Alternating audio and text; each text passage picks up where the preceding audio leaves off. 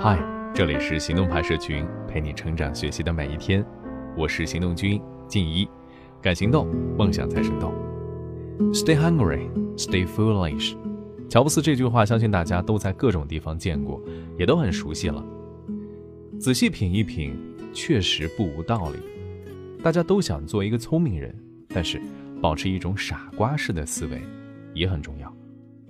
今天的文章来自莫多先生。有人说，过去几年的创投圈是一个乱拳打死老师傅的时代，很多人把这种现象解释为时代交替的必然产物，但我更愿意把它理解为外行跟内行之间的博弈。比如，发明余额宝的不是银行，最先做打车软件的也不是出租车公司，原本做杀毒软件的竟然把手机做到了极致。许多人在一个行业深耕了数年。好不容易成了某个领域的专家，建立了某种优势，结果一转眼却被一个不讲章法、乱打乱撞的新兵蛋子给打败了。你说来不来气？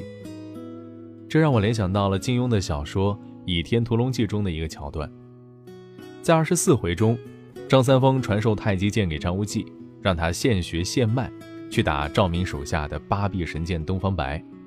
大战前，张三丰将太极剑慢吞吞地演示了一遍。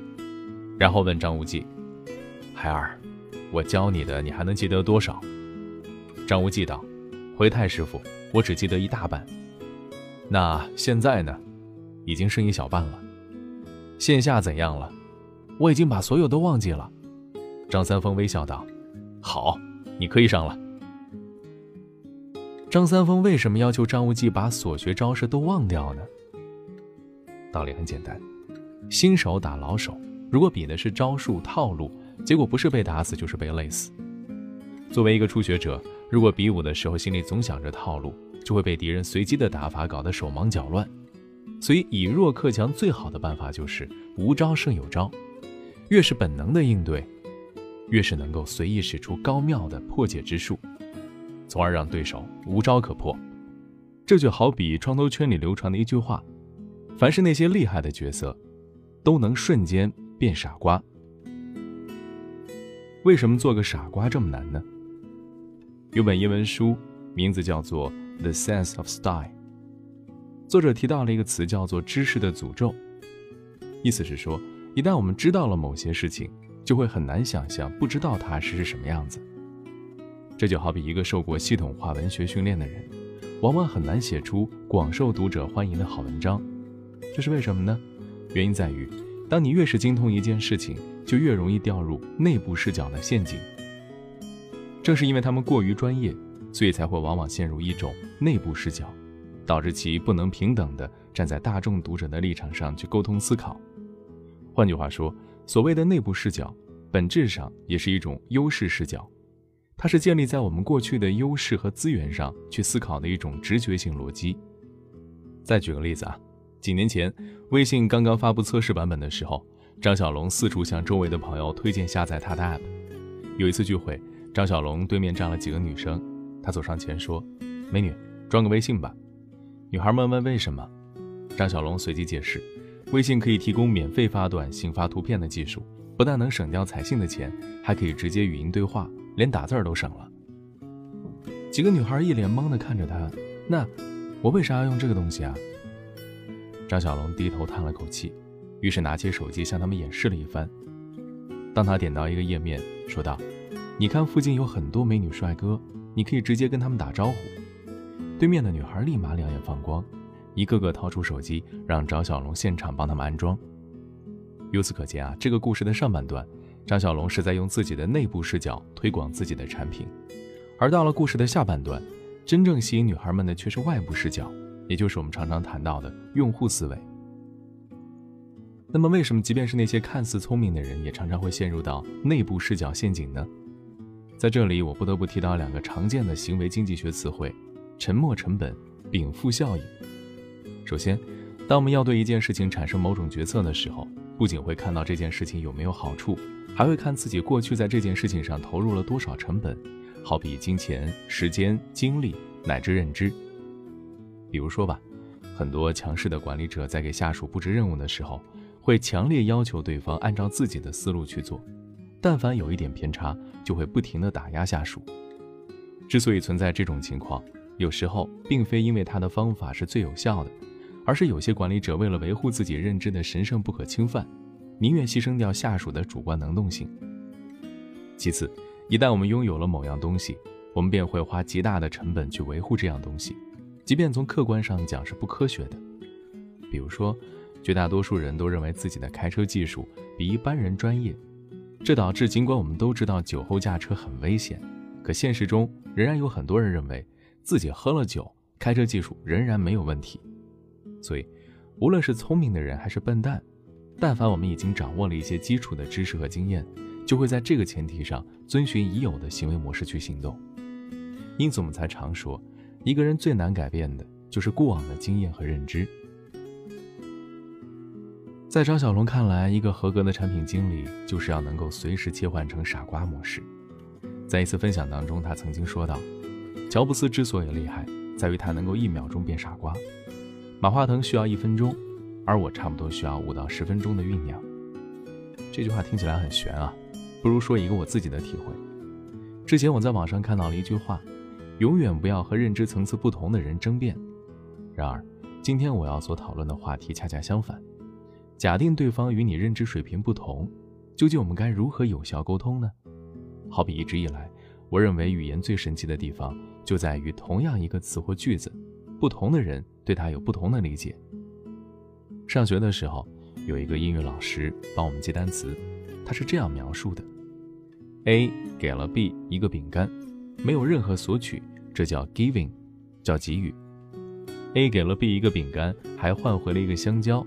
这叫 trading 交易。A 给了 B 一个饼干，换回一个金币，因为 A 知道一块金币能换一个香蕉，这叫 market 市场。你看，这个老师的比喻是不是连三岁的小朋友都能听懂啊？可问题是，现实当中我们很多人极容易陷入一种内行视角，或者叫做专家视角。我们往往会假设很多事情别人是已知的，而根本不在乎对方是否真的知道。比如说。我在前面提到了两个行为经济学词汇：沉没成本、禀赋效应。按道理来说，凡是常听我分享的人对这两个词应该是并不陌生。为什么我还要大费周折地啰嗦一大堆解释，举一大堆的例子呢？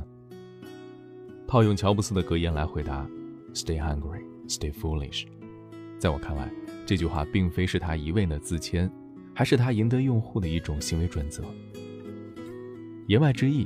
保持愚蠢不是让自己真的变傻，而是要求自己在做产品的时候变得和用户一样傻。当然，这个傻并不是指愚昧，而是把自己想象成一个外行，一个没有任何相关背景经验和知识的小白来看待。又比如说，有一年春节晚会，有一个小品叫做《钟点工》，宋丹丹问赵本山：“如何把大象装进冰箱啊？”如果你是工程师，可能会从冰箱上做文章；如果你研究生物学，也许会从解剖大象上入手；如果你从事的是艺术工作，可能这压根儿就不算是个问题。然而，如果你只是一个毫无知识包袱的小白，也许你也能做出和宋丹丹一样的回答，就需要三步嘛：第一步把冰箱打开，第二步把大象放进去，第三步把冰箱门带上。换个角度说，less is more，作为一种沟通原则。是很多成功者所倡导的一种商业哲学。之前我花了很多时间去理解什么是用户思维，最后得出一个结论，就是永远不要觉得你比别人聪明。前阵子有个朋友跟我说，他开了一家科技感很强的餐厅。我问他，所以呢？于是他给我罗列了一堆的名词，什么 3D 裸眼、虚拟现实、沉浸式体验、分子料理等等。说实话，听完这些华丽丽的词后，我仍然毫无感受。唯独只有沉浸式体验，让我联想起了有一年在纽约观看的一部叫做《Sleep No More》沉浸式戏剧。这部剧之所以让我记忆犹深，是因为它极大地满足了你的窥探欲。不同于以往戏剧设计中的上帝视角，作为一名观众，从你踏进现场的那一刻，便化身为一个自我设定的角色。你可以跟着不同的演员角色在现场四处乱窜，直到拼凑出完整的故事情节。话说回来，当我联想到这里的时候，感觉还是有点不对劲儿。因为过去的那段记忆完全是站在我的内部视角，一种非常个人化的体验。试问，一个没有看过类似《Sleep No More》这种剧的人，会联想到什么是沉浸式体验吗？想到这儿呢，我又可以肯定，就是凡是愿意消费朋友餐厅的人群，多半都是猎奇心比较重的人，并所以他们很可能都拥有过观看戏剧的体验。所以我建议他将产品与用户大脑中已经存在的记忆相关联，聚焦定位在剧院式餐厅。有句话说，所谓的创新，就是像白痴一样思考需求，然后再像专家一样去实现它。真正的高手从不在意自己做了什么，而是会去考虑对方真正需要的是什么，也就是我们每个人背后的人性。记得有一次记者采访乔布斯，问他：“你们推出新产品的背后是做了很多用户调研吗？”乔布斯回答：“我们不会做过度调研，也不盲从统计数据，但是我们知道用户心里需要什么样的东西。这个知道，并非你去问一万个用户，而是你对人性的洞察。”或者人在内心里的一些渴望的洞察，那你就会知道了。为什么许多成功者宁愿相信非理性的人性，也不愿意相信理性的数据呢？答案就在于，数据的信息是有限的，而人性的可能是无限的。举个例子，曾经有一帮分析专家，为了了解飞机哪个部件最容易被击中，就到飞机修理厂去做统计。后来，他们发现飞机身上的故障主要出在了机翼的部位。因为那里弹孔最多，于是得出一个结论：把所有飞机的机翼部分加强，做得更加不容易被击伤。正在这时，旁边突然跳出一个新人，说这可能不对，因为被击中其他部位的飞机很可能早就被炸成碎片了，哪有可能被送到修理厂？所以，光统计修理厂的飞机是毫无意义的。由此可见，很多人在做数据分析的时候。往往会忽略一个更大的事实：我们往往是在已知的信息里做决策，在有限的规律中找结论。然而，在我看来，真正的理性其本质上都是反直觉思考。正所谓嘴上说不要，但身体很诚实，所以营销人也常常会说：你永远不要去发明事实，而是要尽力的去发现事实。而事实也并非是站在内部视角直觉上认为的。而是通过不断的洞察摸索，从而挖掘出别人大脑中已经存在的认知。就如我前面所提到的，永远不要觉得你比别人聪明。记得之前有人问我，为什么很多生意上很成功的人文化层次普遍不高呢？这里我只想说一点啊，真正的傻瓜不知道自己不知道，而顶尖的高手不知道自己知道。这两者之间虽然有一字之差，但实际上却是很多人要花一辈子修炼的。如果细心观察，你会发现，那些文化层次不高，但是很会赚钱的人，他们并非真的认知水平不如你高，而是他们更善于本能的站在人性的角度去思考，更甚者，连他们自己都不知道自己做到了这点。所以，文化层次的高低，并不能决定一个人的财富大小。换言之，真正决定一个人成败的，很大程度上取决于你是否能够掌握一种外部视角。随时让自己瞬间变傻。若做到这一点，在我看来，起码要遵循这样的三条：第一，打破直觉，不要被自己的已知所裹挟；第二，洞察人性，发现事实背后的人性心理；第三，遵循简单，没有人愿意花功夫理解你。最后呢，相信我一点啊，以上我所说的可能都是错的。所以，关于这个事情，你有什么想法呢？